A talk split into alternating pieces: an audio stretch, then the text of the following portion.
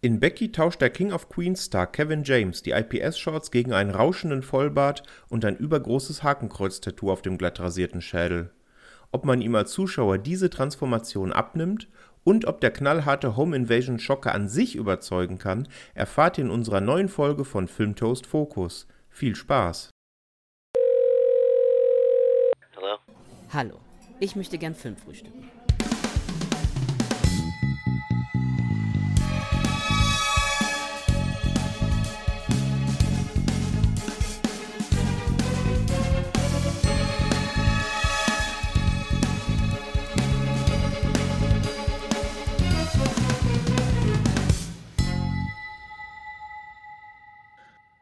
Hallo und herzlich willkommen zur vierten Folge Filmtoast Focus. Ich bin der Patrick und an meiner Seite gibt es heute eine Premiere, denn wir haben den lieben Timo zu Gast. Servus Timo.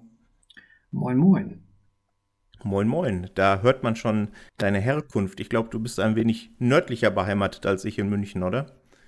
Das ist richtig. Äh, das könnte man, ist fast Vogelfluglinie 1000 Kilometer. Ich äh, wohne im schönen Flensburg. Das ist, das ist schön. Da kommt ein sehr leckeres Bier her, glaube ich. Ja, genau. Das berühmte Flensburger Pilsener. Ja, großartig. Ja, es freut mich, dass du dabei bist, Timo. Und, ja, vielen Dank für die Einladung. Ähm, sehr gerne, sehr gerne. Ich habe auch direkt zwei Fragen an dich. Du hast gerade schon angefangen, aber erstens magst du dich unseren Hörerinnen und Hörern vielleicht noch kurz vorstellen und zweitens, über welchen Film wollen wir heute eigentlich sprechen? Ja, also ich bin Timo, ich bin 36 Jahre alt, ähm, äh, bin tatsächlich äh, filmaffin und das ist schon äh, untertrieben. Ich liebe Filme. Ich merke nur durch ähm, unterschiedliche Umstände wie Beruf ähm, und Zeitmanagement, dass ich nicht zu meiner Leidenschaft dementsprechend sie nicht so frönen kann, wie ich gern wollte.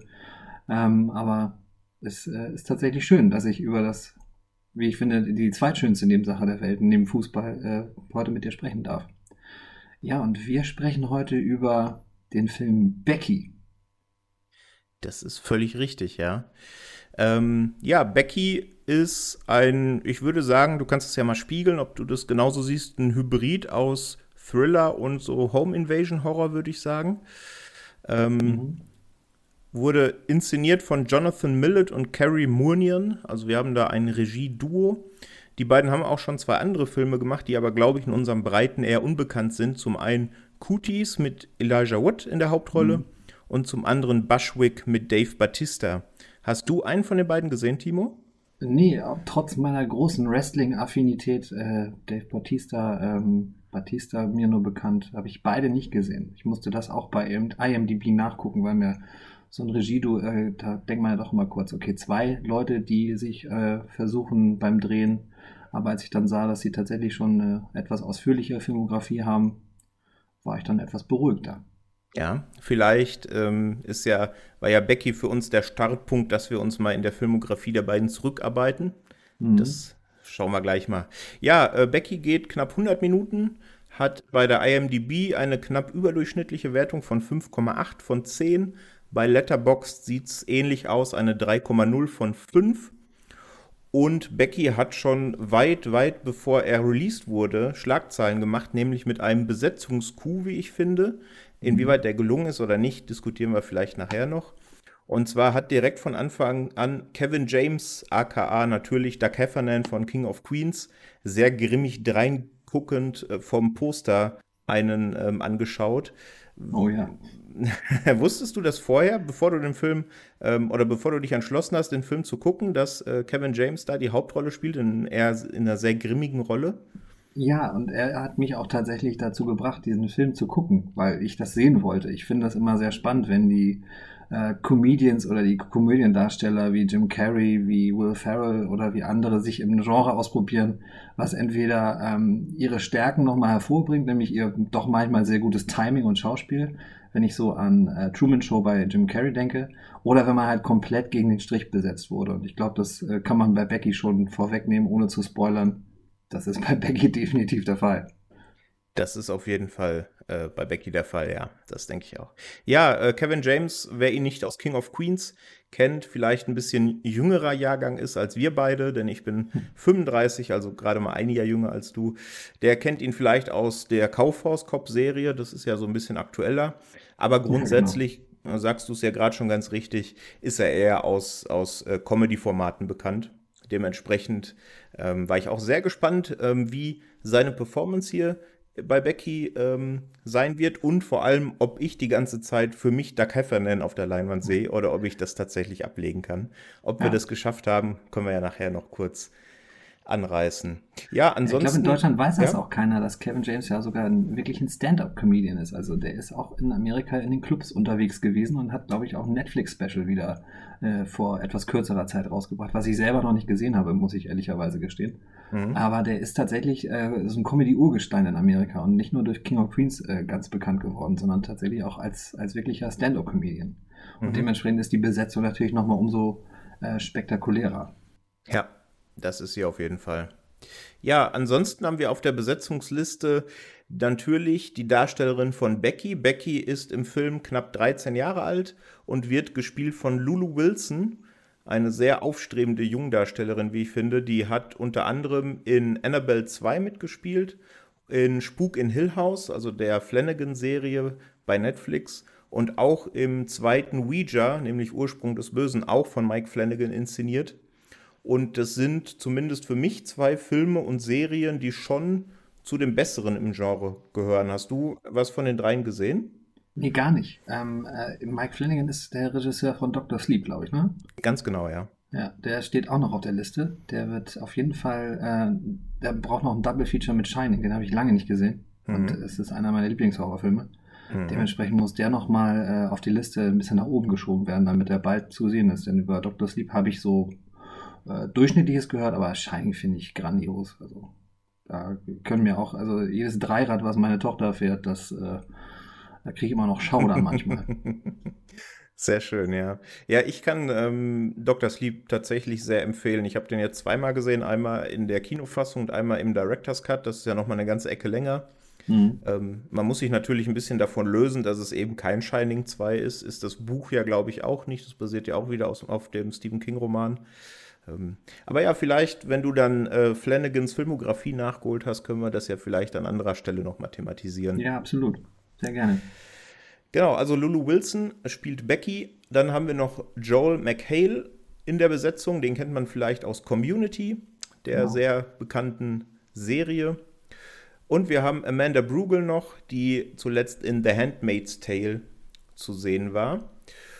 Und ja, Becky ist auch einer der Filme, der gewissermaßen natürlich der Corona-Pandemie zum Opfer fiel, denn er mhm. sollte ursprünglich beim Tribeca Filmfest starten, was im April 2020 stattfinden sollte, also gerade zur ersten Hochzeit, was dann natürlich abgesagt wurde. Dementsprechend ist Becky dann in vielen Regionen dann mehr oder minder direct to VOD oder Medium gestartet. Bei mhm. uns hatte er allerdings noch einen Start auf dem Fantasy Filmfest da hast du ihn, glaube ich, nicht gesehen. Du hast ihn dann später auf Blu-ray gesehen, oder? Genau, ich, äh, ich habe ihn auf iTunes tatsächlich gesehen. Ich äh, mhm. bin so ein bisschen weg von den physischen Medien hin zu den digitalen gewandert in den letzten Jahren. Mhm. Und ich habe ihn auf iTunes gesehen. Hm. In Deutsch, glaube ich, ne? Genau, ich habe ihn bisher nur im mhm. Original geguckt, äh, bisher im Original, ich habe ihn bisher nur auf Deutsch geguckt und möchte ihn aber unbedingt noch ein zweites Mal im Original sehen, weil ich äh, das mit der Stimmmodulation nochmal wichtig finde, wenn so ein Comedian oder so ein Komödiendarsteller, äh, Komödiendarsteller plötzlich äh, was Ernstes spielen soll, dass er da auch seine Stimmmodulation komplett verändert. Und da bin ich mhm. gespannt. Da wird auf jeden Fall noch eine zweite Sichtung folgen. Ja, wunderbar. Ich kann es sehr empfehlen. Ich habe ihn einmal auf Deutsch, einmal auf Englisch geguckt, hat beide seine, seine Vorzüge. Ist in Deutsch natürlich die gleiche Synchronstimme, die er bei King of Queens hatte. Jo. Ähm, darauf muss man sich dann einstellen. Ja, absolut. Darauf muss, ja, damit muss man klarkommen. Ja, ich würde sagen, ähm, wir hangeln uns einfach mal grob am Plot entlang und falls dir irgendetwas ins Auge sticht, was du noch mal ein wenig vertiefen bzw. ausführen möchtest, äh, dann immer gerne. Mhm. Ähm, ja, zum Anfang sehen wir Becky, wie gesagt, 13 Jahre alt und sie wird verhört von zwei Polizisten. Ähm, da hat offensichtlich vor ein paar Tagen oder ein paar Wochen irgendein Ereignis stattgefunden, was das jetzt zur Folge hat. Becky kann sich aber, sagt sie, an nichts erinnern. Dann gibt es den Vorspann und dann beginnt tatsächlich die eigentliche Handlung. Wir springen zwei Wochen in die Vergangenheit und sehen dann schon eine Szenenabfolge, die ich sehr, sehr gut fand, weil ich auch ein sehr großer Fan von gut gemachten Montagen bin. Denn wir sehen zum einen, wie Becky in der Highschool gemobbt wird, unter anderem deswegen, weil ihre Mutter vor einem Jahr verstarb und sie daran natürlich noch zu knabbern hat.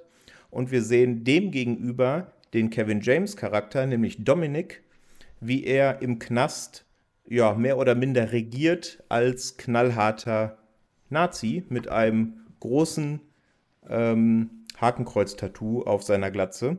Und das wird immer so schön, was die beide da erleben, gegenüber geschnitten. Das fand ja. ich schon mal einen sehr gelungenen Einstieg. Wie ging es dir damit, Timo?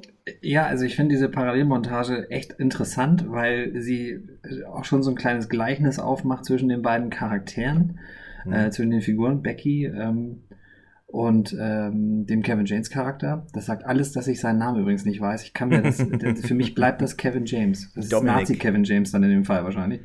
Ähm, das ist eine interessante äh, Konstruktion. Also das ist filmisch natürlich echt gut gemacht. Deswegen ist so dieses, was du ja auch sagtest, dieses Direct-to-Video fast schade. Also das hätte auf der großen Leinwand, glaube ich, auch noch äh, die richtige Wirkung erzielen können.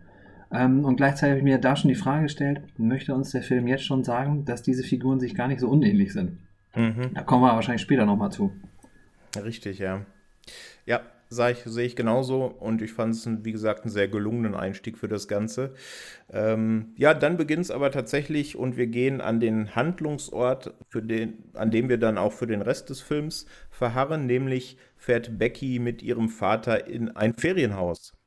Und wieder parallel dazu sehen wir, wie Dominic bei einem Gefangenentransport die Flucht gelingt und zwar nicht alleine, sondern mit seinen drei Kumpanen Apex, Cole und Hammond. Mhm. Ähm, ja, und wie denen die Flucht gelingt, ist ja schon durchaus die erste Gewaltspitze im Film, von denen es, um das schon mal vorwegzunehmen, noch einige sehr, sehr, sehr explizite gibt. Oh ja. Ähm, oh ja.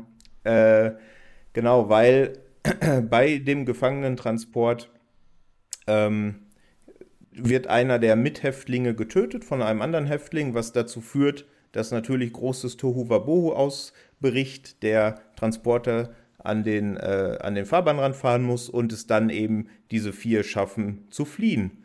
Und auf dieser Flucht ähm, ja, gibt es dann tatsächlich den ersten On-Screen-Tod, mehr oder minder, nämlich äh, klauen die ein Auto und töten kurzerhand den Fahrer des Autos, einen Vater, und auf dem Rücksitz sitzen seine zwei Kinder. Ähm, man sieht nicht, ob den Kindern was passiert oder mhm. was genau den Kindern passiert. Später wird man so ein bisschen gewahr, weil es im Plot nochmal aufgegriffen wird. Was war da dein erster Gedanke? Konnten die fliehen, die beiden Kinder? Also ich glaube ja, dass uns die Filmemacher, ähm, und mittlerweile habe ich den Namen auch wieder präsent, Dominik heißt Kevin James. Dominik, ja, genau. Ähm, dass sie uns den so badass und so eiskalt zeigen wollten, dass ich da schon dachte, okay, das ist ganz kurz ähm, ähm, davor, dass äh, wir hier so eine, so eine, fast schon so eine Selbstpersiflage haben. Ähm, deswegen habe ich schon gedacht, dass der, die Kinder auch äh, dabei ähm, getötet werden. Ähm, dass da natürlich später noch ein Plotpoint draus wird, das war mir da noch nicht bewusst. Ich dachte einfach, okay, hier versuchen sie alles, um mir meinen King of Queens so badass wie möglich zu zeigen. Und das haben sie in dem Moment fast schon geschafft. Ich fand es dann, ähm, gerade wenn wir auf die Kills nachher zu sprechen kommen, ich fand es da äh, geschickt gemacht, dass da halt nicht explizit gezeigt wurde, so jetzt sind auch noch äh, die beiden Kinder umgebracht worden. Ich fand die Szene an sich schon wirklich äh, knallhart. Das, das reichte mir, das hatte ich dann verstanden. Ne? Also mhm. in dem Moment dachte ich aber wirklich, Mensch, also so badass, alles klar. Also da geht die Reise hin und äh, da hört sie auch nicht auf da hört sie bei weitem nicht auf, das ist wahr. Ja, parallel dazu ähm, sind, wie gesagt, Becky und ihr Vater in dem Ferienhaus. Und dann stoßen noch zwei andere Figuren äh, zu den beiden, nämlich Kyla und ihr Sohn Ty. Denn Kyla ist die neue Freundin ähm, von Beckys Vater. Und dann passiert das, was man vorher in diversen Filmen schon hundertmal gesehen hat.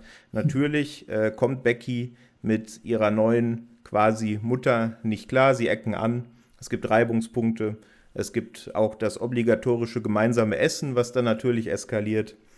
Ähm, ja, und das ist so ein bisschen der Aufgalopp äh, für das Ganze. Ähm, ich muss gestehen, mir war das vielleicht alles ein bisschen zu lang. ähm, weil, wie gesagt, man hat das schon tausendmal gesehen. Es wird ja, ja, auch direkt so aufgebaut. Das mit Beckys Mutter ist gerade mal ähm, ein Jahr her. Von dem her dachte ich mir schon, dass da eben solche, solche Spannungen aufkommen und das ging mir fast ein bisschen zu lang. Wie ging es dir damit? Ähm, zweischneidig. Einerseits äh, bin ich da bei dir und sage, ja, das ist für das, was wir hier erwarten. Wir haben hier einen Brecher von Home Invasion und gleichzeitig haben wir einen Thriller.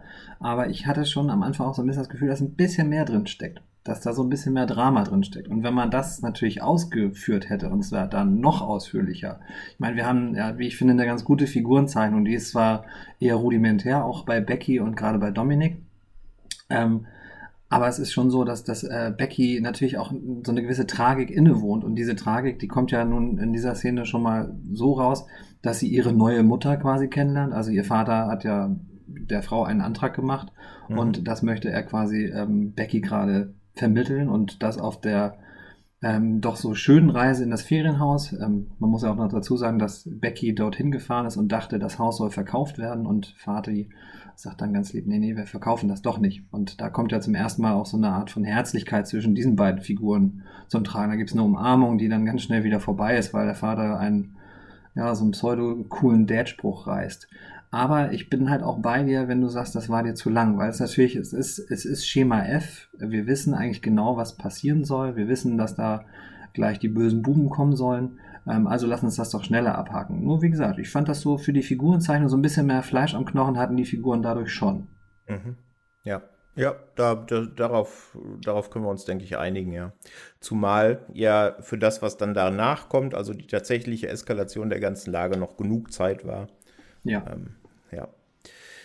Genau, und diese ganze Situation führt eben dazu, dass Becky ganz und gar nicht einverstanden mit dem Ganzen ist und relativ zornig mit ihrem Hund Diego in eine kleine Waldhütte rennt und da erstmal für sich sein will, ihren Vater nicht sehen will, äh, Kyler nicht sehen will, Ty nicht sehen will und quasi nur mit ihrem Hund da alleine sein möchte, was dann natürlich ihr Glück ist, denn zum, zur gleichen Zeit treten eben die vier Ex-Knackis, muss man ja jetzt sagen, ähm, okay. aufs Tableau, klingeln bei, ähm, bei Beckys Vater und ja, Dominik sagt, sein Hund sei weggelaufen und deswegen, ähm, ja, wäre er jetzt hier und müsste telefonieren und ja, es wäre alles ganz schlimm.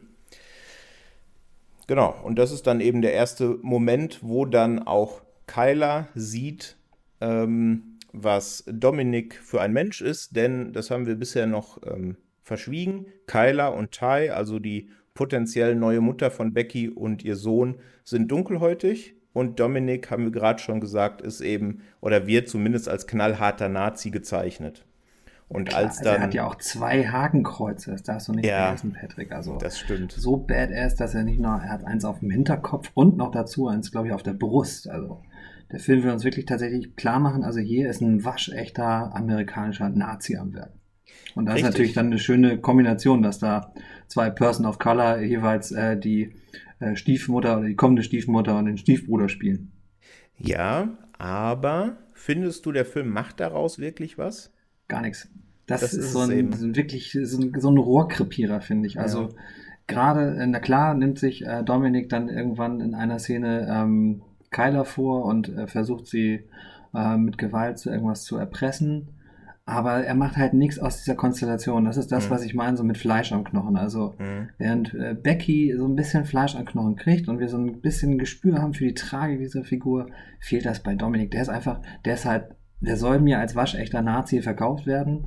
Und in dem Moment, wo der zwei Schwarze ähm, im, in, in einem Ferienhaus für wahrscheinlich typisch Weiße sieht, gibt es nicht eine Spitze dazu, nicht einen äh, ich freue mich ja, wenn es keinen Rassismus gibt, aber es ist im Film natürlich, in dem Moment denke ich, die Konstellation lädt dazu ein, dass jetzt irgendwas kommt und es kommt nichts. Das war, ähm, ich sage nicht schade, ich sage, es, es war verschenktes Potenzial. Ja, da gehe ich nämlich komplett mit und das bringt mich dann zur Überzeugung, dass der einzige Grund, warum Kevin James Charakter hier als knallharter Nazi gezeichnet ist, ist aus meiner Sicht, dass, er, dass man ihn möglichst weit weg von dem äh, ein bisschen tollpatschigen, aber immer lieben und netten Doug Heffernan stecken kann. Ja, da bin ich komplett bei dir. Also ich sagte das ja schon. Wir wollen gerne von den Filmemachern sehen, was sie mit Doug Heffernan anstellen und sie sagen so, bildet euch mal nichts ein, das ist nicht Doug Heffernan, der ist ein Nazi, der ist Rassist, der kennt sich natürlich als waschechter Nazi auch mit Kampfhunden aus. Das soll ja in dieser Szene auch so angedeutet werden, als er mhm. Kyler und Ty trifft. Und da, auch daraus wird ja gar nichts gemacht. Also das ist, das ist wirklich schade. Ja, bin ich komplett bei dir. Wusstest du, dass Doug Heffernan gar nicht, äh, beziehungsweise Kevin James, jetzt bin ich auch schon in die Falle gelaufen, dass Kevin James gar nicht die Erstbesetzung für die Rolle war? Ja, es ist, also ich, das ist natürlich, finde ich, noch die, also fast die größere Bombe, weil er der, wie ich finde, etwas äh, facettenreichere Schauspieler gewesen wäre. Aber äh, Simon Peck war tatsächlich vorgesehen für die Rolle von Dominic. Mhm. Hätte ich auch gern gesehen. Wobei ich als alter äh, Wrestling-Afficionato natürlich auch so eine ähm, gewisse Ähnlichkeit zwischen dem Dominic-Charakter und äh, aktuell Braun Strowman gesehen habe. Also das war schon so, dass ich dachte, okay, der sieht äh, so hünenhaft aus und der hat natürlich auch eine gewisse Physis.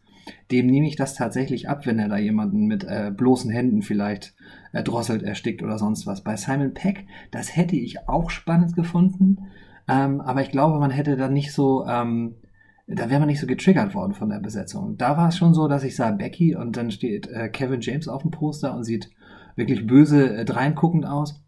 Ich glaube, bei Simon Peck hätte mich das nicht so, ähm, nicht so gereizt, also nicht so sehr gereizt. Ich hätte mir das auch wahrscheinlich gerne angeguckt, aber ähm, so war es natürlich so komplett gegen den Strich, dass das für mich auf dem Papier interessanter aussah.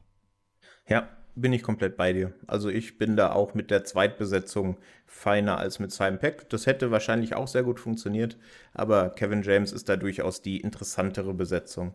Ja. Ein bisschen so wie bei, ich weiß nicht, ob du den kennst, Green Room, den Film. Ja, genau. Genau, da ist ja Patrick Stewart, war da quasi die große Überraschung. Da spielt ja, ja auch ein, ein Anführer einer Nazi-Gang, wenn man so will. Ähm, das hätte man ihm vorab ja auch nicht, nicht wirklich zugeschrieben. Genau, ähm, ja, zurück zum Plot. Becky ist also in der Hütte, die vier Ex-Knackis sind im Haus und nehmen fortan auch dann die Familie gefangen. Also ähm, sowohl Beckys Vater als auch Kayla und Ty versammeln sich auf der Couch, werden bedroht von den, ähm, von den Vieren. Und Becky bekommt das dann mit und ähm, ja, äh, dann ereignet sich etwas, das hatten wir im Vorgespräch schon diskutiert, weil das so ein bisschen auch die Initialzündung ist für alles, was danach passiert. Denn Becky ähm, geht zurück zum Haus, sieht das eben, dass da irgendwas sehr Schlimmes im Gange ist und kommt dann auf die Idee, schnell in ihr Zimmer von außen durchs Fenster zu greifen und ihren Rucksack zu holen. Ähm, hast du direkt oder hast du direkt verstanden, warum sie das tut? Ich kenne ja Kevin allein zu Hause. Und viele haben das ja auch äh, so beschrieben, äh, aus ne, als eine Mischung aus irgendwie Kevin allein zu Hause und im Home Evasion äh, Krimi oder Thriller. Mhm. Mhm. Ähm, ja, ich, ich fand es in dem Moment, äh, hat es für mich äh, so abstruserweise Sinn ergeben und gleichzeitig mich gefragt, okay, wo wir sind hin? Also schafft sie das jetzt zu Fuß? Will sie, äh, hat sie da irgendwas drin, was wichtig ist? Ähm, wie so vieles in dem Film angerissen, äh, wie ich finde, auch nicht ganz durchdacht gezeigt. Ähm, aber dementsprechend dachte ich dann auch, okay, da, da wird irgendwas hinterstecken, aber was genau war mir da auch noch nicht ganz klar. Ja, so ging es mir nämlich exakt auch. Ja, äh, zur Handlung, ab da beginnt quasi dann das Katz-und-Maus-Spiel, genau. ähm, das wir jetzt eben anhand von einzelnen Szenen vielleicht noch betrachten. Aber das ist ja schon mal ein ganz guter Hinweis, denn äh, unseren sehr aufmerksamen Hörerinnen und Hörern wird natürlich aufgefallen sein, dass wir noch gar nicht gesagt haben, ja Mensch, warum sind die vier eigentlich gerade bei dieser Familie, wollen gerade in dieses Haus? Was wollen die eigentlich? Ja, es ist ein schickes Haus, muss man dazu sagen. Das also ist ein sehr ist, schickes also, Haus. Gerade für, für jemanden, der frisch aus dem Gefängnis kommt, könnte man einfach sagen, Mensch, hier bleibe ich, hier bin ich Mensch. Äh, aber nee, es hat tatsächlich auch einen Grund. Es hat einen Grund, ja. Und zwar, ähm, Kevin James Charakter sucht etwas. Was sucht er, Timo? Ja, er sucht einen ganz sagenumwobenen mystischen Schlüssel. Also, wie ich finde, fast ein klassischer MacGuffin, nur ist dieser MacGuffin natürlich, ähm, ja, so auf dem Präsentierteller, denn wir wissen, der ist in dem Haus. Genau, der ist in dem Haus und genauer hat ihn Becky. Sie hat ihn nämlich mit dem Rucksack aus dem Haus genommen. Dementsprechend, ähm, ja, gibt es da eine kleine Pattsituation. Die vier halten ihre Familie gefangen. Sie hat den Schlüssel und Dominik will natürlich nicht, nichts mehr als den Schlüssel. Ähm, ja, und dann ähm, geht das Ganze eben los. Du hast es gerade sehr treffend formuliert, wie ich finde. Es ist alles wie eine sehr erwachsene und sehr harte, brutale, saftige Version von Kevin allein zu Hause. Denn das passiert in der Folge auch. Denn diese vier äh, wirklich knallharten Ex-Knackis wissen nicht, mit wem sie sich angelegt haben. Sie haben sich natürlich mit einem 13-jährigen Mädchen angelegt, das aber, wie wir dann sehen, mit allen Wassern gewaschen ist. Und ohne jetzt die Handlung komplett auseinanderzunehmen, aber innerhalb der nächsten Minuten kommt es dann schon zu dem ersten tatsächlichen Kill von Becky. Und zwar relativ kreativ mit einem Lineal. Das ja. muss dir doch gerade als, als Lehrer sehr gefallen haben, oder? Ja, total. ich bin ja Gott sei Dank kein Mathelehrer. Äh, ja. Äh, Shoutout zu allen Mathe-Lehrern. Kein, kein, äh, kein No Offense, also nicht so gemeint.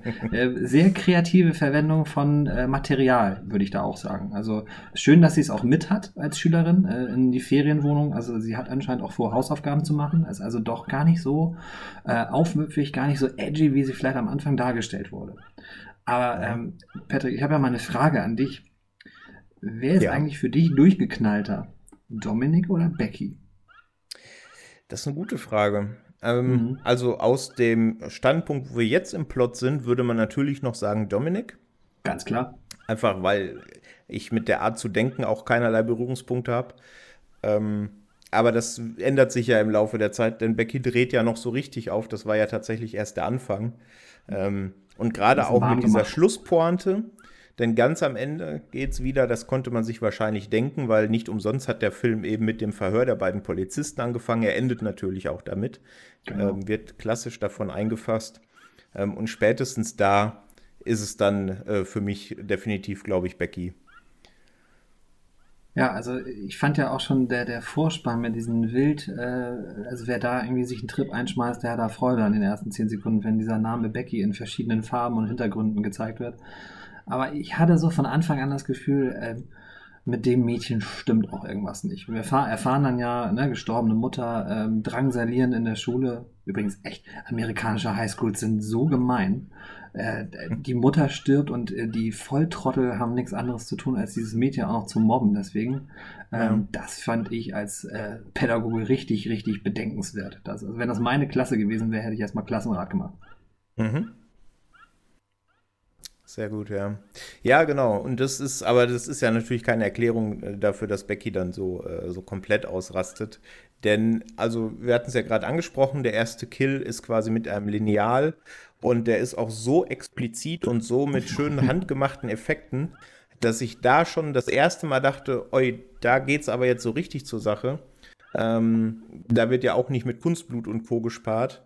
Ähm, und ich hatte den Film als erstes eben auf dem Fantasy Filmfest gesehen, also mit auch genreaffinem Publikum im Kino und da ging das erste Raunen schon durchs Publikum. Ja, das kann ich mir lebhaft und bildlich vorstellen. Ja. Das größere Raunen kommt aber dann tatsächlich in der nächsten Szene, denn ähm, ja, es passieren noch ein paar, paar kleine Handlungsdetails, aber dann kommt es auch schon zu der, finde ich, größten Gewalteskalation im ganzen Film. Und ja. auch zu der Szene, wo ich gedacht habe, als ich die im Kino gesehen habe, da war der Film noch nicht eingestuft von der FSK. Mhm. Oh, ob das mit einer 18er durchkommt, da bin ich mir nicht sicher, ob das ungeschnitten dann auch auf Medium veröffentlicht wird. Ja, ähm, ich weiß nicht, wir können es, glaube ich, auch spoilerfrei sagen, aber es gibt wirklich eine Szene, die auch uns nochmal klar machen soll, dass Kevin James, äh, Schrägstrich Dominik, so ein abgewichster Typ ist, dass auch das, was dort passiert, ihm nichts anhaben kann. Ähm, es gibt da eine gewisse Komik in der Szene, die ich, ähm, da war ich dann irgendwie wieder beim King of Queens, die ich auch äh, lustig fand, obwohl ich auch wirklich äh, aufgrund des Härtegrades schon dachte, boah, also hier geht's ans Eingemachte. Also, dass der FSK 18 ist, wundert mich nicht. Ähm, aber du kannst ja selber sagen, Patrick, ob wir auch sagen sollen, was genau passiert. Ja, ich wollte es gerade sagen, also ich glaube, so ein bisschen ins Detail gehen können wir ruhig. Ja, okay, denn, dann machen wir das. Ja. Möcht, magst du? Ja, also es äh, gibt dann die Szene, ich weiß gar nicht mehr mit welchem, äh, mit welchem Utensil, es ist nicht das Lineal, äh, das weiß ich noch, aber ich weiß gar nicht mehr mit welchem Utensil ähm, Becky Dominik begegnet. Ist es eine Axt gewesen oder was war es?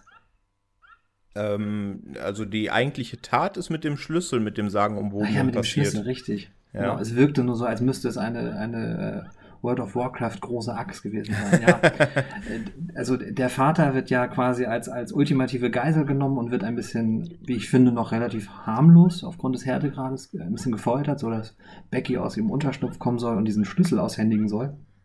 Sie händigt ihn aber nicht aus, sondern ja, sie augt ihn quasi aus. Sie äh, schlägt ihn nämlich Dominik in seinen Augapfel ähm, was am Anfang noch recht harmlos aussieht, äh, aber in der Folge, in den nächsten Szenen uns klar wird, dass nämlich dieses Auge dahin ist. Das äh, ist raus aus, dem, aus der Augenhöhle und äh, wir sehen dann, wie ähm, Kevin James, Schrägstrich Dominik, einen seiner Schergen bittet, das doch bitte wegzuschneiden.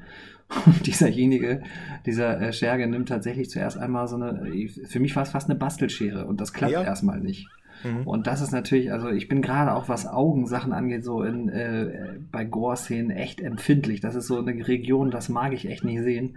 Aber in dem Fall fand ich es fast schon so slapstick überzeichnet, dass ich wirklich ein kurzes, äh, also die Augen waren so, so auf, sagen wir mal so ein Viertel geschlossen und drei Viertel waren so, dass ich wirklich lachen musste.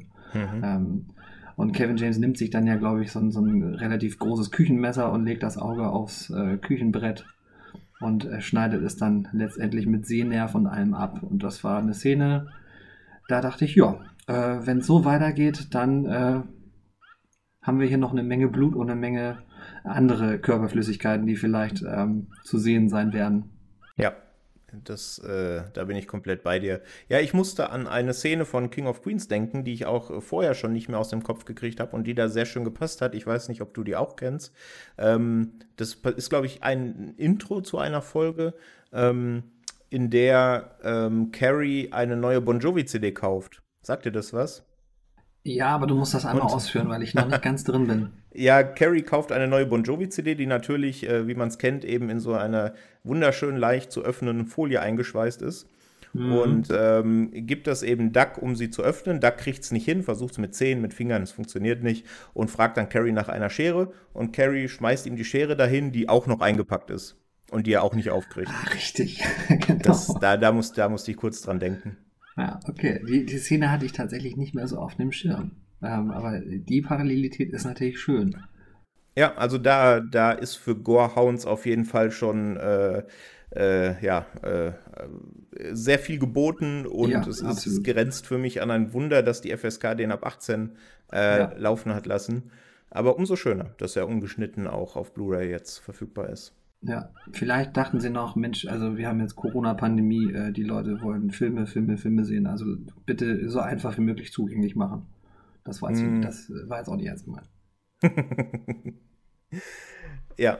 Ähm, ja, es gibt dann noch natürlich noch mehr Kills, denn wir sind jetzt wirklich voll in dem Kevin allein zu Haus Modus, ähm, nur eben in der FSK 18 Variante. Es gibt noch eine Situation, in der einer von den ähm, Vieren hinter Becky her ist, sie bis zu einem Steg ähm, verfolgt. Deswegen, du hast vorhin ganz recht, das ist ein sehr schönes Häuschen, hat auch einen angrenzenden See mit einem kleinen Motorboot, was dann natürlich auch zum Einsatz kommt. Denn äh, Becky schafft es, dass äh, ihr Verfolger ins Wasser fällt und offensichtlich nicht sonderlich gut schwimmen kann.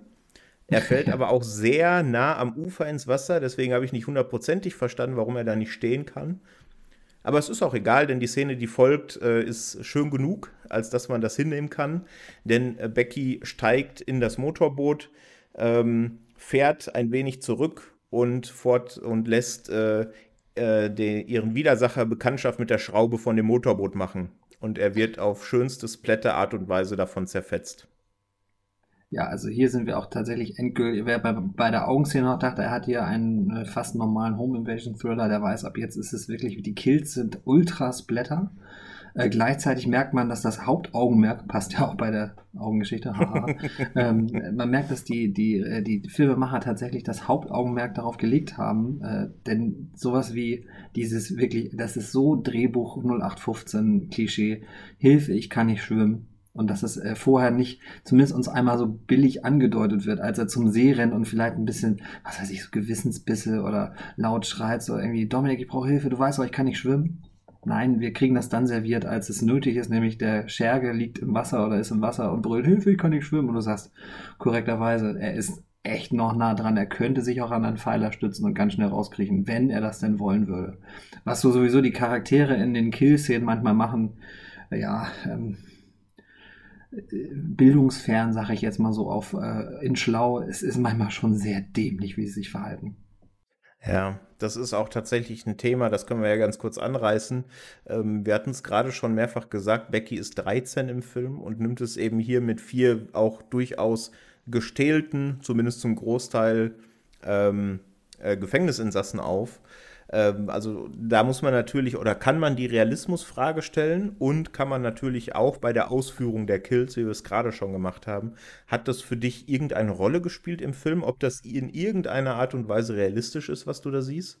Nee, also ich habe mich in dem Moment, also spätestens, äh, also beim zweiten Hakenkreuz war ich raus. Da war mir so, es war mir so, so überzeichnet, es waren so, so komplett äh, Karikaturen von Figuren, dass ich dachte, okay, ab jetzt kaufe ich euch äh, vermeintlich alles ab. Ich äh, finde es selber immer sehr dämlich, wenn sich Figuren dämlich verhalten, aber das ist in dem Genre noch geschenkt, das gehört ja auch so ein bisschen dazu. Aber wir haben dann ja auch so einen, so einen richtigen Hühn. Ich ich bin ja ganz schlecht in Französisch. Ich glaube, Robert Mallet oder Maillet, ähm, der ist zwei Meter, sechs, den kennt man zum Beispiel aus so Filmen wie äh, Sherlock Holmes oder der hat auch, glaube ich, in Pacific Rim eine ganz kleine Rolle. Ähm, und der war tatsächlich auch mal selber Wrestler. Und das ist halt, wenn so ein zwei Meter sechs Brocken äh, auf diese 13-jährige Becky, die natürlich, äh, das ist Hollywood, die sieht nicht aus wie 13 und die ist auch nicht 13. Ähm, aber sie soll eine 13-jährige sein und deswegen ist das natürlich so eine Szene, puh, da muss man dann schon sich wirklich, äh, und das habe ich Gott sei Dank vorher gemacht, muss man sich tatsächlich davon verabschieden, dass man hier einen auf Authentizität wertlegenden Film sieht, sondern man hat hier ab dem Moment einen Home Invasion äh, Kevin Allein zu Hause Mix mit einem gehörigen Gore- und Splatter-Anteil. Auf jeden Fall, ja. Du hast gerade schon Apex angesprochen. Apex, Apex ist eben genau. jener, jener Hühne. Ähm, und da beschlagen wir jetzt mal die Brücke zurück zu ähm, der mehr oder minder Eröffnung oder dem Anfang ihrer Flucht, denn dort ähm, halten sie ja den Vater und mit seinen zwei Kindern in dem Auto an. Und wir hatten es äh, angesprochen, es ist nicht hundertprozentig klar, ob den Kindern was passiert. In einer Szene, die jetzt dann bald kommt, merken wir aber, denen ist offensichtlich was passiert und mhm. Apex hat damit durchaus seine Probleme, oder? Ja, also ich glaube, der äh, predigt fast oder, oder, bittet fast staccatohaft Dominik darum, bitte keine Kinder mehr. Und das ist natürlich mhm. in dieser besonderen Konstellation, dass da gerade eine 13-Jährige auf der Flucht ist mit einem Utensil, mit dem Schlüssel, den sie unbedingt brauchen und den Dominik auch unbedingt braucht, ist das natürlich eine, eine Mischung, die so ein bisschen äh, einerseits auch als Plotpoint dient, andererseits gibt es da auch nochmal eine Szene äh, zusammen mit Dominik, der dann nochmal so eine Art von Loyalitätsbeweis braucht und ähm, da nochmal über die Bruderschaft und deren Wert kurz referiert. Da habe ich mich dann als Zuschauer natürlich gefragt, was will mir diese Szene jetzt nochmal zeigen? Also soll sie mir eigentlich nur nochmal klar machen, dass Apex große Gewissensbisse hat, äh, was Kinder angeht und dass wir darauf nochmal eventuell später zurückkommen? Oder möchte man hier einfach nochmal Dominik klar zeigen als, als den Ultra-Nazi, der, äh, dem die Bruderschaft wichtiger ist als Menschenleben und vor allen Dingen als äh, Kinderleben? Das, das war mhm. mir in dem Moment noch nicht klar. Aber wir kommen wir dann nochmal zu der Szene, die das nochmal aufgreift. Ja, ganz genau. Ja, es gibt dann, wie gesagt, so einen kleinen Clinch zwischen Dominik und Apex. Dominik verlangt von Apex, dass er ihm nochmal die Treue schwört. Ähm, Kevin James äh, hält da einen flammenden Monolog. Er hat schon das eine Auge natürlich äh, oder das, die eine Augenhöhle abgebunden. Ähm, Sieht ein bisschen aus wie Dennis Hopper in Waterworld. Ja, so ein bisschen, ne? Und dann eskaliert es völlig. Er zieht sogar sein T-Shirt aus und wir sehen, dass auch sein kompletter Oberkörper zutätowiert ist mit äh, ja, entsprechender Symbolik. Genau. Genau. Ähm, ja, die beiden finden aber wieder zueinander scheinbar. Ähm, und das Ganze wird dann eben im, im Finale, im schlussendlichen Payoff nochmal noch mal aufgegriffen. Ja, da haben wir vielleicht, weil du vorhin ja auch schon mal fragtest, ob man das äh, abkauft und so weiter. Das ist auch so eine Szene, da frage ich mich dann tatsächlich, äh, äh, warum Apex da nicht sagt, nee, also mach deinen mach deinen Scheiß alleine, ich äh, bin hier jetzt raus. Also hier ist eine 13-Jährige, die kannst du äh, vielleicht kannst du sie umbringen, ich kann es nicht und ich bin raus aus der Nummer. Und das war so in dieser Szene, ne? Äh, du sagtest, du musst mir die Treue schwören, diese Loyalität, die nochmal eingefordert wird. Ich habe da nicht verstanden und ich habe es auch nicht abgekauft, warum Apex da auf einmal äh, nochmal auf der Seite von Dominik ist. Denn anscheinend war er doch schon, er wirkte auch fast schon traumatisiert, indem er immer sagte, keine Kinder, keine Kinder. Ähm, das war, fand ich, fand ich ein bisschen, ein bisschen lazy umgesetzt, muss ich sagen. Aber das ist so ein Grundthema, wenn wir am Ende vielleicht auch noch Empfehlungen über den, oder eine Empfehlung zum Film aussprechen. Da müssen wir auf jeden Fall, finde ich, nochmal drüber reden. Ja, ja, bin ich bei dir. Ähm, es wird dann hinterher zwar nochmal aufgegriffen, aber diese ganze, diese ganze Einschwörungsszene war für mich auch eine der schwächsten, weil ähm, Dominik dann auch so Sachen sagt wie, ähm, ja, jede freie Minute, beziehungsweise nicht freie Minute, die wir gemeinsam im Knast waren, haben wir das hier von langer Hand geplant. Mhm. Mm, aber so von langer Hand geplant wirkt das gar nicht, was die da machen, denn sie gehen einfach stumpf in das Haus und äh, versuchen mit aller Gewalt an den Schlüssel zu kommen. Ja, wenn sie es denn geplant hätten, also aus dem Knast heraus sowieso schwierig, aber dann hätte ich ja vielleicht auch kein Wochenende genommen, sondern ich hätte das unter der Woche gemacht, weil das ja so ein klassisches amerikanisches Wochenendhaus ist am Wochenende sind solche Familien häufiger mal in ihren Wochenendhäusern. Ich glaube, es wäre einfacher gewesen, wenn da niemand gewesen wäre. Das wissen wir natürlich im Nachhinein und wir wissen ja auch, ne, ist ein gemachter Film und sonst funktioniert der Film nicht.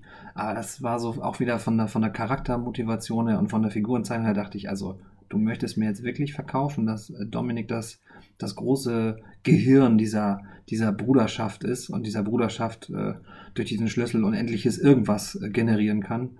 Das kaufe ich dir gerade leider nicht ab, wenn er diese Einführungsszene hat.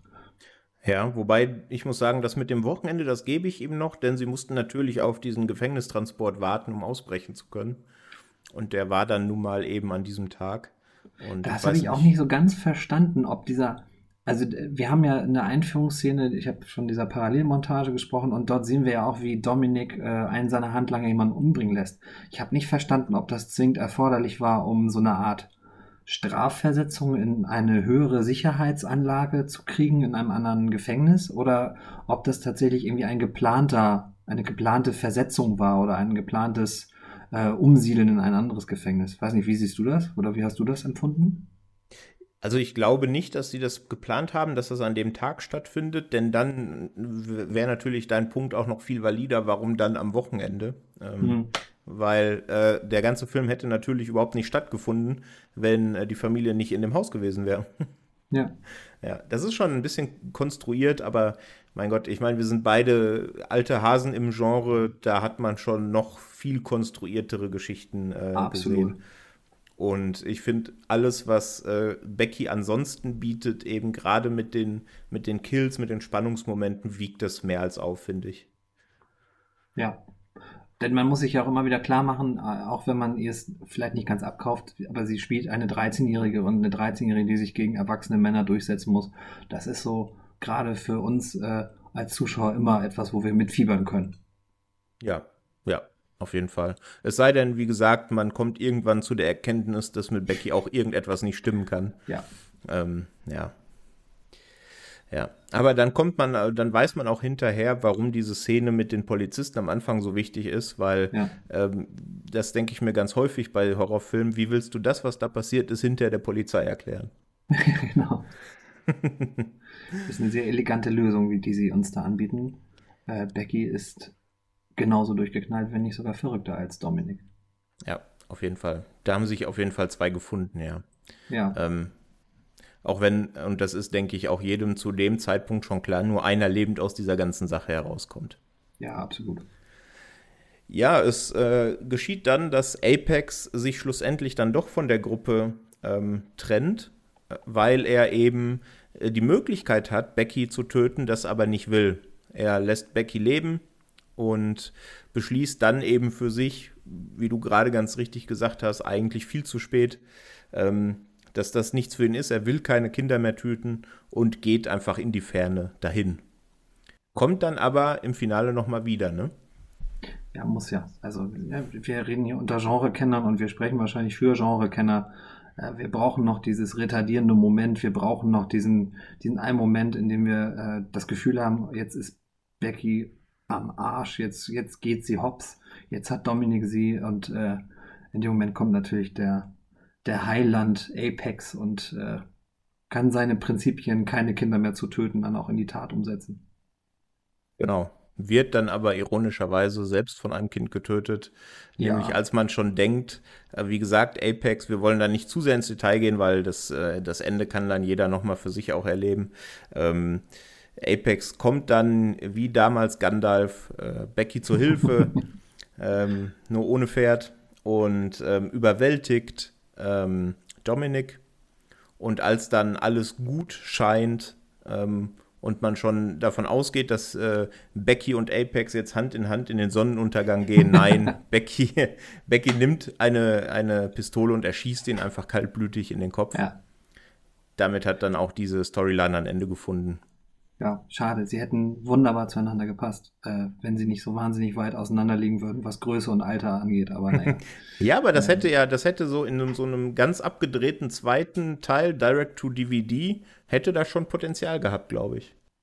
Ja, ich weiß nicht, ob du es auch schon weißt. Ähm, die Lulu Wilson ist ja sehr, sehr offen für ein Sequel. Ich bin echt gespannt, was, äh, also ob was daraus wird. Ich habe jetzt keine Zahlen recherchiert, ob der Film äh, auf den Plattformen, auf denen er nun gelaufen ist, erfolgreich gelaufen ist.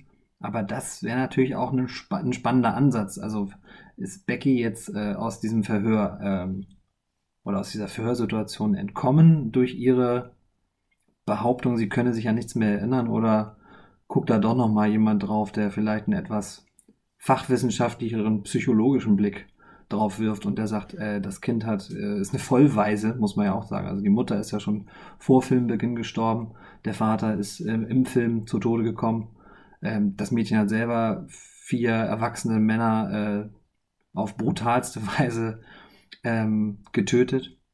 Äh, sollten wir vielleicht da nochmal einen Psychologen drüber schauen lassen? Meint ihr, die bräuchte vielleicht mal so ein, zwei Termine auf der Couch bei Dr. Freud oder bei sonst jemandem, der sich äh, vielleicht eine Minute freischaufeln kann? Da sollte man definitiv einen Experten dran lassen, ja. Ja. Ja, also Becky ja, ja. wäre, glaube ich, äh, da kann man, glaube ich, promovieren zu oder, oder, sogar habilitieren zu. Nicht zum Film, sondern zur Figur Becky, was äh, sie dann am Ende dieses Films auf dem Kerbholz hat. Das ist richtig.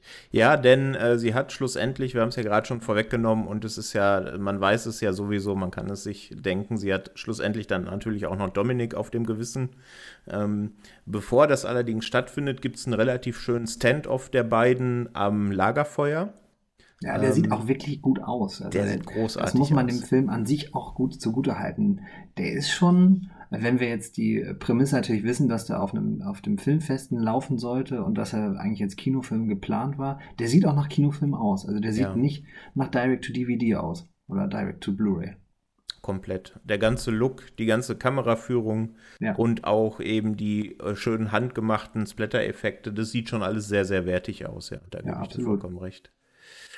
Genau, ja, dann gibt es eine sehr schöne Szene, wie gesagt, am Lagerfeuer, als dann Dominik äh, schon merkt, ja Mensch, die hat jetzt alle meine Kollegen getötet, verbrüder ich mich doch mit ihr.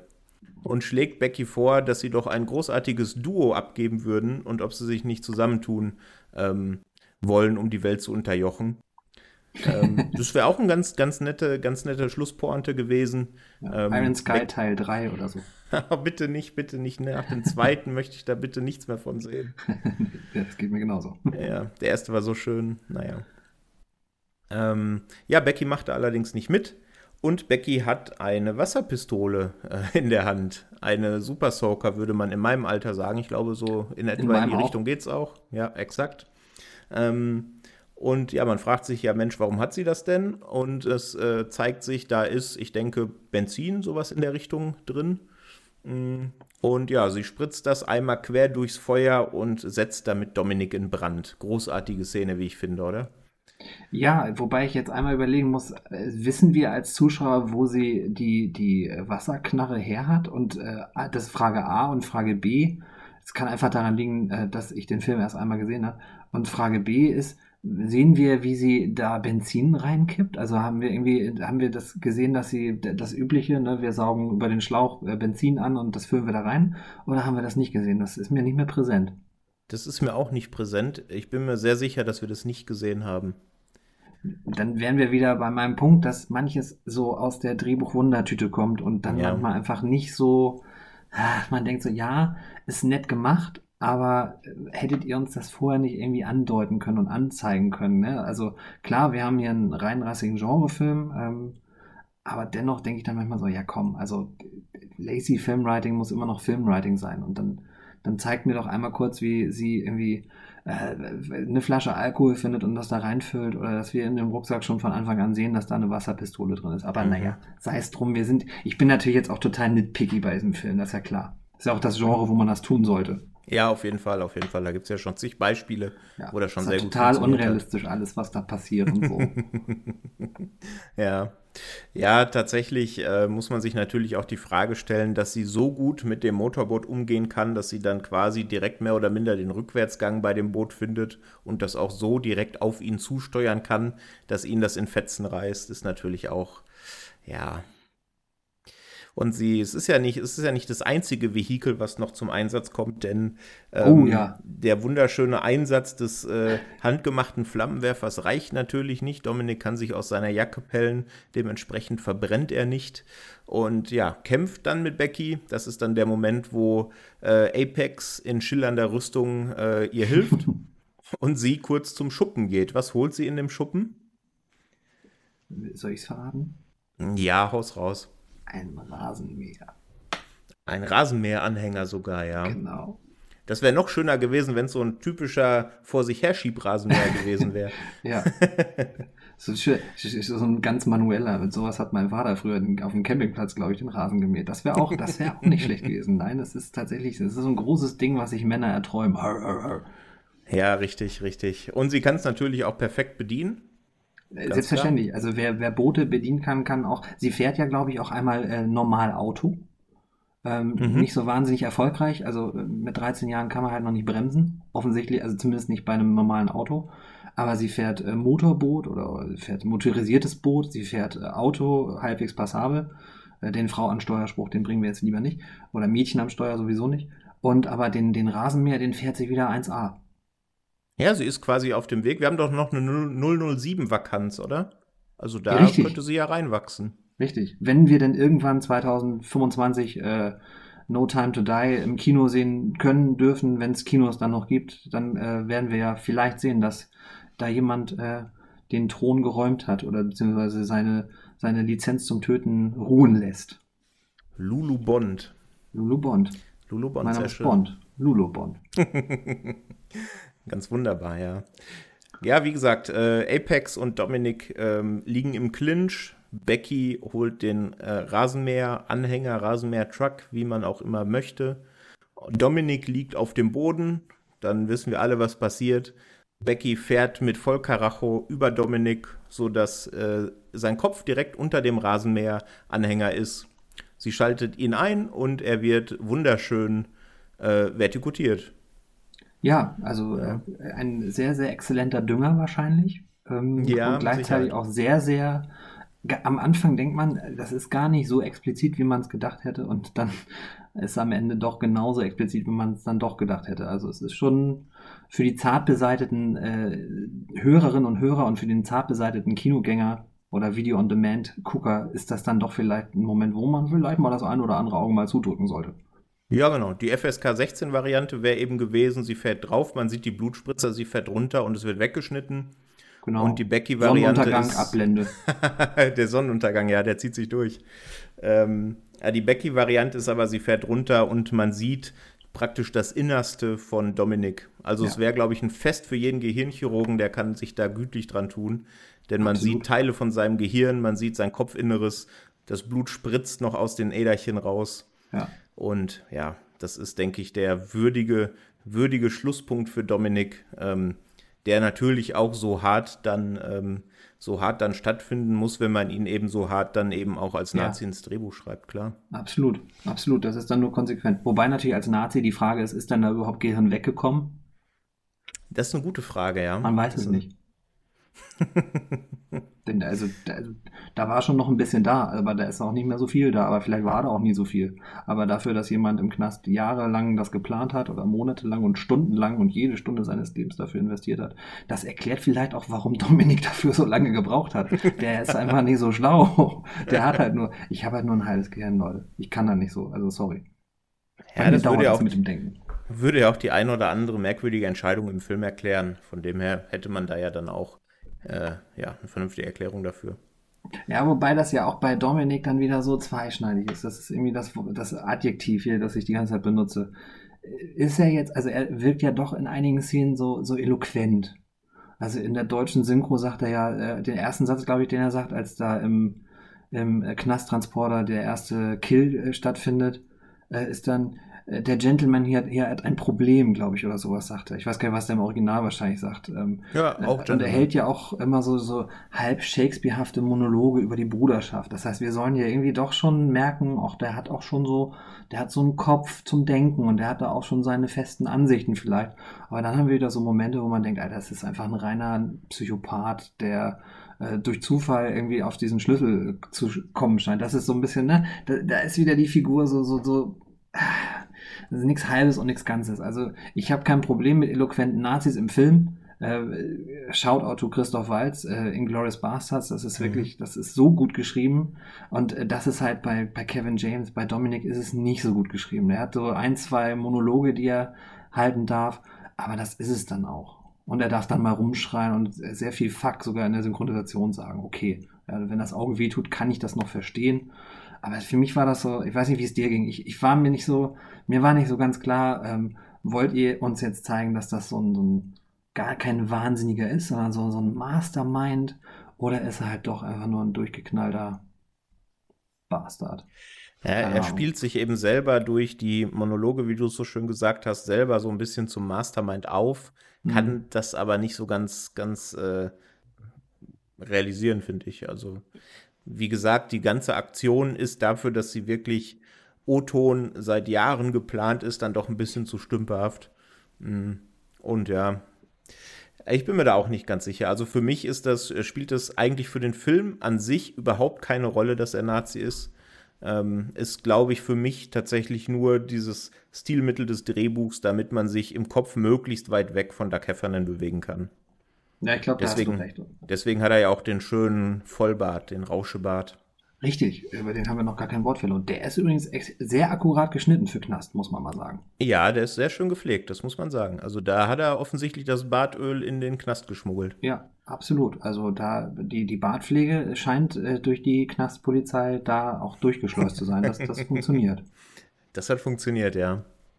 Korrekt. Ja, und dann, ähm, wie gesagt, jetzt ist Dominik natürlich auch hinüber. Dann folgt noch die Szene mit Apex, wo man kurz denkt, die beiden vertragen sich jetzt. Nein, Pustekuchen. Äh, Becky zeigt nochmal ihre Kaltblütigkeit und erschießt ihn. Und ja, dann ähm, kommt es zur Wiedervereinigung zwischen Becky, Kayla und Ty. Kayla und Ty spielen jetzt auch nicht so die riesige Rolle im Film. Nee. Ähm, ja. Wie gesagt, da, da, verschenkt der Film echt.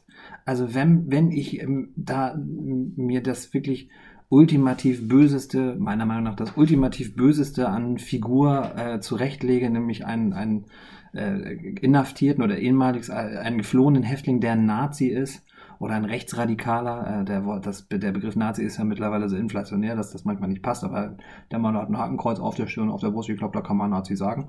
Ähm, und er macht mit dieser Konstellation, wie ich schon gesagt habe, überhaupt nichts. Also, dass da mal, dass da mal nur so, eine Spruch, so ein Spruch kommt äh, über die Hautfarbe, das kommt gar nicht. Da ist der Film, ich weiß gar nicht, ob er sich da nicht rantrauen will, ob er das nicht aufmachen will oder ob das tatsächlich nicht, also so, ich stelle mir das wieder so vor, so auf der, im Casting, dass man sich so überlegt hat, so, ah ja, und dann nehmen wir für die, für die Stiefmutter, für die kommende Stiefmutter und den Stiefbruder nehmen wir zwei Schwarze. Ja, und was machen wir mit denen? Ja, ist egal. Sieht, sieht spektakulär aus und macht nochmal für den Kopf vom Zuschauer was. Die denken dann, da passiert irgendwas ganz Schlimmes oder da kommt was, aber es kommt nichts. Ja, aber es ist ja genau das, was ich ja, ich erwarte ja in dem Moment, wenn da ein, also wenn einer, ich glaube, das kann man so sagen, wenn einer sich schon ein Hakenkreuz doppelt tätowiert hat, ist er, glaube ich, überzeugt von der Sache. Ich glaube nicht, dass er das dann übermorgen löscht und sagt, ah nee, ich glaube, ich habe mich da doch furchtbar geirrt. Ich bin, bin doch äh, kein, äh, ich bin doch ein Lineardenkender sozusagen. Ähm, ähm, das ist so ein Moment, da, da, da denke ich so, da könnt ihr so viel draus machen, da könnt ihr ihn, da könnt ihr ihn auch dann wirklich Badass zeigen. Da kann er so richtig miese äh, Scheiße erzählen. Ähm, mhm.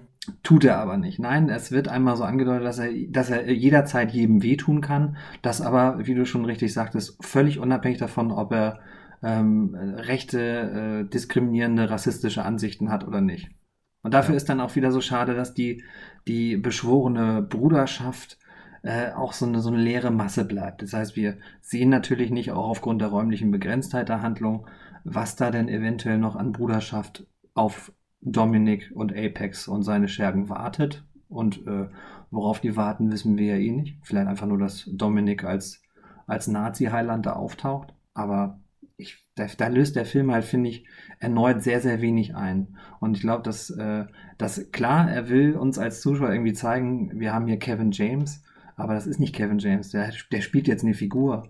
Aber äh, gerade wenn man dann im Deutschen, ich weiß nicht, hast du King of Queens auf Deutsch oder auf Englisch gesehen früher? Auf Deutsch.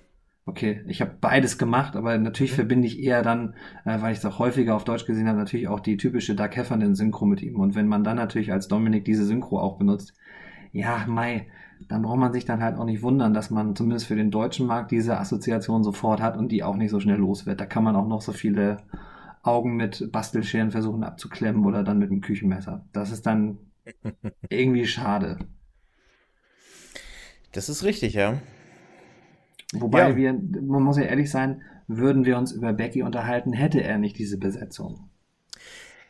Das können wir ja gleich im Fazit nochmal aufgreifen, ob wir das tun würden. Ähm, ich bin mir auch nicht sicher, muss ich da ganz ehrlich gestehen. Ja, bevor wir zum Fazit kommen, ähm, die Handlung ist jetzt grundsätzlich eigentlich auserzählt. Wie gesagt, es gibt das äh, Zusammentreffen von Becky, Kayla und Ty und äh, wir hören dann auch, wie die Polizei anrückt. Wie gesagt, wird bestimmt spannend, das der Polizei zu erklären. Ist es dann auch, denn die letzte Szene greift eben die erste Szene des Films wieder auf. Wir sehen, wie Becky ähm, noch bei dem Verhör bei den beiden Polizisten sitzt und sich an nichts erinnern kann. Und in der letzten Einstellung des Films gehen die beiden Polizisten dann aus dem Raum und äh, Becky setzt nochmal ihr Badass-Gesicht auf und beißt von ihrem von ihrer Gummischlange, Haribo Gummischlange ab. Wunderschöner ja. Schlusspunkt. Ja, absolut. Äh, absolut. Ich hatte noch einen Gedanken dazu, den habe ich aber gerade verloren. Oh. Ähm, ja, im Endeffekt habe ich noch gedacht, dass sie den beiden, wenn sie den beiden noch erzählt hätte, dass es sei Kaiser Soße, dann hätte man wahrscheinlich das auch geglaubt, weil man so einer jungen, unschuldigen Becky das natürlich. Ich meine, gerade wenn wir nochmal auf die Figur Becky kurz schauen, ich habe mir da so eine Notiz gemacht, so traumatisierte Becky Fragezeichen, denn ich fand schon so dieser, diese Parallelmontage am Anfang, die ja uns irgendwie zumindest andeuten soll, dass hier zwei nicht so ganz äh, solide Figuren äh, zugegen sind, die ähm, Tragik dieses frühen Verlusts der Mutter, die, die ist ja äh, das finde ich zum Beispiel wieder relativ geschickt gemacht. Das sehen wir durch so mittlerweile zwar auch sehr, sehr häufig benutzt und sehr, sehr klischeehaft, aber so ein, so ein gedrehtes Handyvideo von Becky und ihrer Mutter, die dann äh, offensichtlich gerade ähm, eine Chemotherapie äh, durchlebt und dementsprechend uns klar, okay, die Mutter scheint also nicht mehr unter den Lebenden zu sein. Ähm, und ich hatte schon das Gefühl, also entweder ist Becky da schon leicht traumatisiert oder wir haben ja so einen klassischen milden Fall von so einer, ja, so von einer leichten Autismus oder Asperger-Autismus-Spektrumsstörung, weil die schon, die hat ja auch so apathische Momente, finde ich, gerade so zu Beginn. Ähm, die redet natürlich aus unterschiedlichsten Gründen nicht so viel mit ihrem Vater. Die ist sauer auf ihn, weil 13-jährige Mädchen sind sauer auf ihren Vater. Ähm, dann ist sie sauer, weil ihre Mutter sie ja im Endeffekt, ja, auch wenn sie gestorben ist, aber es ist ja auch so ein Gefühl von im Stich lassen, alleine lassen. Mhm. Und dann kommt noch dieser Aspekt hinzu, dass sie denkt, dass der Vater ja dieses traumhafte Ferienhaus verkaufen will und das am Ende ja doch nicht tut. Das ist dann ja sozusagen, da merkt man auch einmal kurz, finde ich, so eine normale, in Anführungszeichen, Becky durchschimmern. Aber so durchweg durch den Film hat man schon das Gefühl, puh, also die Figur ist nicht normal. Und das ist sie nicht nur, nicht normal durch ihre, durch ihre erlebte Geschichte, sondern auch durch äh, das vermutlich ausgebliebene Verarbeiten dieser Geschichte. Ich weiß nicht, wie siehst du das? Ja, ich gehe da voll mit. Also für mich ist da ganz viel natürlich äh, nur, damit man ähm, oder existiert nur, damit man eben diese, diese Eskalation dann in der zweiten Hälfte besser versteht. Denn ich meine, diese, diese vier Knastis nehmen ihr quasi ihren letzten letzten Punkt, den sie noch hat, ihren letzten Fixpunkt, nämlich ihren mhm. Vater. Ja. Und das ist dann, glaube ich, wirklich dann so der Tropfen. Ähm, ab da dreht sie dann komplett frei und ab da ist dann alles zu spät. Ähm, und ja, der, du hast es ja gerade gesagt, Lulu Wilson würde lieben gerne Becky 2 drehen. An sich, mein Genreherz sagt auch direkt ja. Also, wenn das in einer ähnlichen Qualität da abgeht, auf jeden Fall. Äh, ich glaube aber, die Figur der Becky ist eigentlich jetzt mit dem ersten Teil schon komplett auserzählt, weil ich wüsste nicht, wie man daran anknüpfen könnte. Nee, also wenn wir uns natürlich, wenn wir in Bad Asshausen leben und dann können wir uns vorstellen, dass Becky irgendwie, da müssen wir aber vielleicht auch so ein, so ein, so ein Timeshift haben, also so fünf Jahre später, zehn Jahre später, ich meine, oder acht Jahre später, dann ist sie ja 21, das ist ja dann in den Staaten auch endgültig volljährig, dass sie eventuell ähm, doch ähm, eine psychologische ähm, Diagnose bekommen hat, die sie zu einer Art Therapie oder sogar zu einer Verwahrung geführt hat, weil man sich natürlich, klar, Notwehr ist die eine Sache, aber die Art der äh, Notwehr ist ja doch schon sehr drastisch gewesen, ähm, dass man vielleicht so, so, so einen Wechsel macht, acht, neun Jahre in die Zukunft und dass wir dann erfahren, so Becky kommt vielleicht gerade aus der oder gibt sich austherapiert und äh, sucht dann vielleicht die Bruderschaft, von der Dominik immer schwadroniert hat und macht dort Kleinholz aus den Nazis. Hm, ja, okay. Mir noch einen du, hast Filmtitel, es, ne? du hast es mir schon ein bisschen schmackhaft geredet. Ja, ich, ich, ich müsste das noch detaillierter pitchen. Vor allen Dingen habe ich keinen Titel. Ähm, Becky, Becky 2. Auf jeden Fall nicht allein zu Hause. Naja, das wäre natürlich zu nah an Kevin allein zu Hause. Ähm, wobei äh, die Dämlichkeit der, das haben wir vorhin wahrscheinlich schon gesagt, ähm, die Dämlichkeit der, der Schergen und der Schurken die schon auf Joe Pesci und Daniel Stern Niveau, wenn wir bei Kevin allein zu Hause sind. Also das ist schon Hut ab. Das also, stimmt, ja. Das, ist, das ist, passt aber dann auch zu, wahrscheinlich zu solchen Bruderschaftstypen. Kenne mich dann Wahrscheinlich, ja. Wahrscheinlich. Nee, ich kenne mich da zum Glück auch nicht aus. das ist. Aber ich, äh, nochmal, ich glaube, man kann Becky, ich glaube, Becky ist echt auserzählt. Ich glaube auch nicht, dass, dass die, dass die Jungs äh, da eine Fortsetzung geplant haben. Klar, wenn man als, als äh, Schauspielerin eine Figur vielleicht besonders lieb gewonnen hat, wie Lulu Wilson das zu haben scheint, dass sie auf eine Fortsetzung ähm, sich einlassen würde. Da wäre natürlich spannend, wer dann vielleicht dann den Bösewicht spielt. Also, wenn wir jetzt so Typecasting machen, dann müssen wir ja wieder irgendeinen lustigen, ähm, ja, übergewichtigen muss ja nicht sein. Es könnte ja natürlich auch mal eine, Frau, eine lustige, was so Amy Schumer oder so. Das wäre doch auch eine geile Besetzung. Das wäre eine gute Besetzung, ja. Da, das, da, das muss man, glaube ich, nur irgendeinem in Hollywood mal vernünftig pitchen. Da sollten wir mal anrufen. Wir müssen Meinst uns mal eine Nummer besorgen, da sollten wir anrufen. Ja, oder, oder Melissa McCarthy vielleicht. Das wäre auch eine Möglichkeit. Oh, oh, ja, das wäre eine gute Möglichkeit. Ja, ich glaube, wir sind da auch was auf der Spur. Ja, also ich ja, glaube, wir, wir, haben da, wir haben da auf jeden Fall Potenzial gesehen, so wie Lulu Wilson. Das war schon mal gut. Vielleicht sollten wir als Agenten für sie erstmal einsteigen und in das Business reinzurutschen. Da kriegen wir ja, ein paar gute Rollen für Sie. Das ist eine sehr gute Idee. Ich, ich äh, versuche ihr dann einfach mal den Link zum Podcast zukommen zu lassen und dann schauen wir mal, was passiert. Hello, I'm Patrick from Germany. We have a podcast and we talk about movies. Please listen to us. Uh, by the way, we have a great idea for Becky too. Um, my, my cell phone number is uh, XYZ. Bye. Ja. Greetings from Germany. stay safe, ganz wichtig am Ende immer. Stay safe, stay healthy. Ja. Mit ganz wichtigem TH. Das, das, Motto von 2020, völlig richtig. Ja, absolut. Ich habe auch tatsächlich nochmal in meine Notizen geluschert und ich habe auch, also, wir haben ja schon offenbart, äh, es geht um den Schlüssel und wir, wir das dürfen wir glaube ich auch sagen, dass wir, wir wissen am Ende nicht, was der Schlüssel überhaupt für eine Bedeutung hat. Wir wissen nur, dass es ein Schlüssel ist. Wir wissen nur, das ist ein Schlüssel, ja. Ich habe es im, im, Vorgespräch schon kurz fallen lassen. Das zweite Mal habe ich den Film mit meiner Freundin geguckt und sie ist da überhaupt kein Fan von, wenn sowas nicht aufgelöst wird. Und ich kann es hier ein bisschen verstehen. Ich finde es aber so besser, als wenn sie sich da auch noch irgendeine hanebüchende Geschichte aus den Fingern gesaugt hätten. Ja, ich, ich, glaube, sie standen dann auch vielleicht vor der Frage, lösen wir es auf oder nicht? Und dann ist natürlich die Frage an den Drehbuchautor, hast du eine gute Idee? Nee, ja komm, dann lass. Das, das wirkt auch gut. Lass uns das einfach so machen und vielleicht gibt es ja in Teil 2 den Schlüssel, wer weiß. Naja. Wer weiß, wer weiß. Aber wer bevor weiß, wir weiß. von Teil 2 reden, ähm, lass uns doch mal einen Haken an Teil 1 machen, ja. indem wir das nochmal kurz in ein Fazit gießen. Ich glaube, jetzt zum Schluss sind wir ein bisschen natürlich in auch Kritikpunkte abgedriftet. Und ja, machen wir einfach kompletten Haken dran. Was ist denn dein abschließendes Fazit zu Becky? Vielleicht dann im Schlussakkord noch mit einer, wie du magst, Letterboxd 1 bis 5 Note zum Beispiel. Ja. Ja, ähm, ich habe den Film auf Letterbox noch nicht äh, reviewed. Ähm, ich, ich würde den Film empfehlen, wenn man Kevin James mal in einer völlig anderen Rolle sehen will und wenn man äh, generell Spaß hat an ähm, drastischen Kills und gleichzeitig einer gewissen Affinität zu einem visuellen Stil, den die haben, die beiden Regisseure, finde ich schon. Ähm, dann kann man den Film empfehlen. Wen ich dem nicht empfehlen würde, sind natürlich die zart beseiteten Männlein und Damlein, die mit Blut oder mit sonstigen äh, Splatter-Sachen gar nichts am Hut haben. Die sollen einen großen, die bitte nicht denken, oh guck mal, Kevin James, das ist bestimmt ein lustiger Film. Das, äh, der Film hat übrigens auch keinerlei Humor. Also keinerlei Humor, der gewollt ist, glaube ich zumindest. Ich weiß nicht, ich habe das mit der Augenszene ja schon erwähnt. Ich fand die dann am Ende sehr skurril und slapstickig. Ich glaube aber, die sollte gar nicht so sein.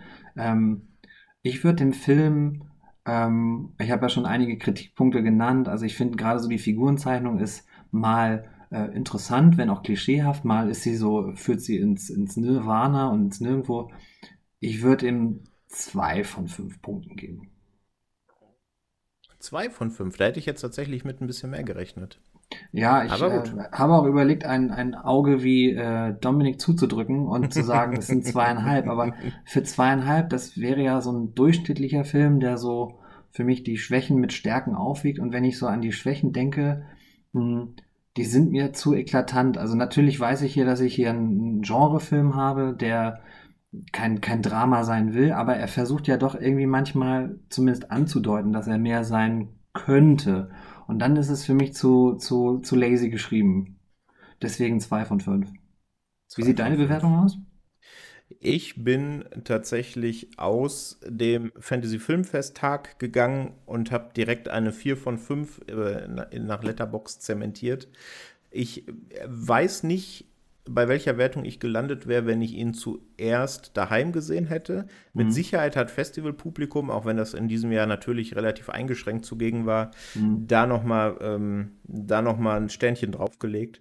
Aber ich fand ihn jetzt auch beim Rewatch hat er das nochmal gehalten. Also ich finde, das ist eine absolute Empfehlung für Gorehounds, die im Genre erfahren sind, die äh, natürlich auch den ein oder anderen sehr saftigen Kill vertragen können und sogar vielleicht bejubeln, denn da gibt es einige von.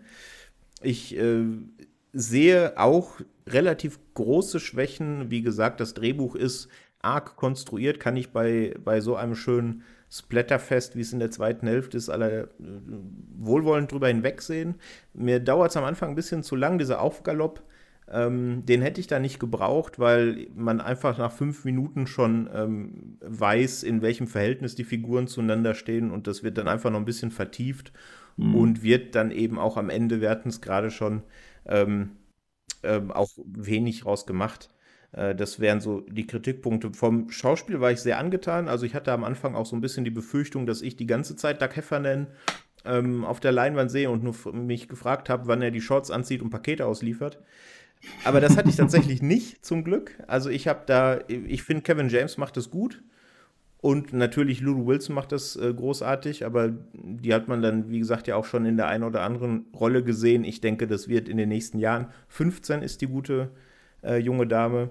Ja, krass, ne? ähm, ne? Ja, das ist wirklich krass. Also da werden wir mit Sicherheit im Genre, denn da scheint sie ja jetzt schon relativ äh, verhaftet zu sein, noch einiges von ihr sehen.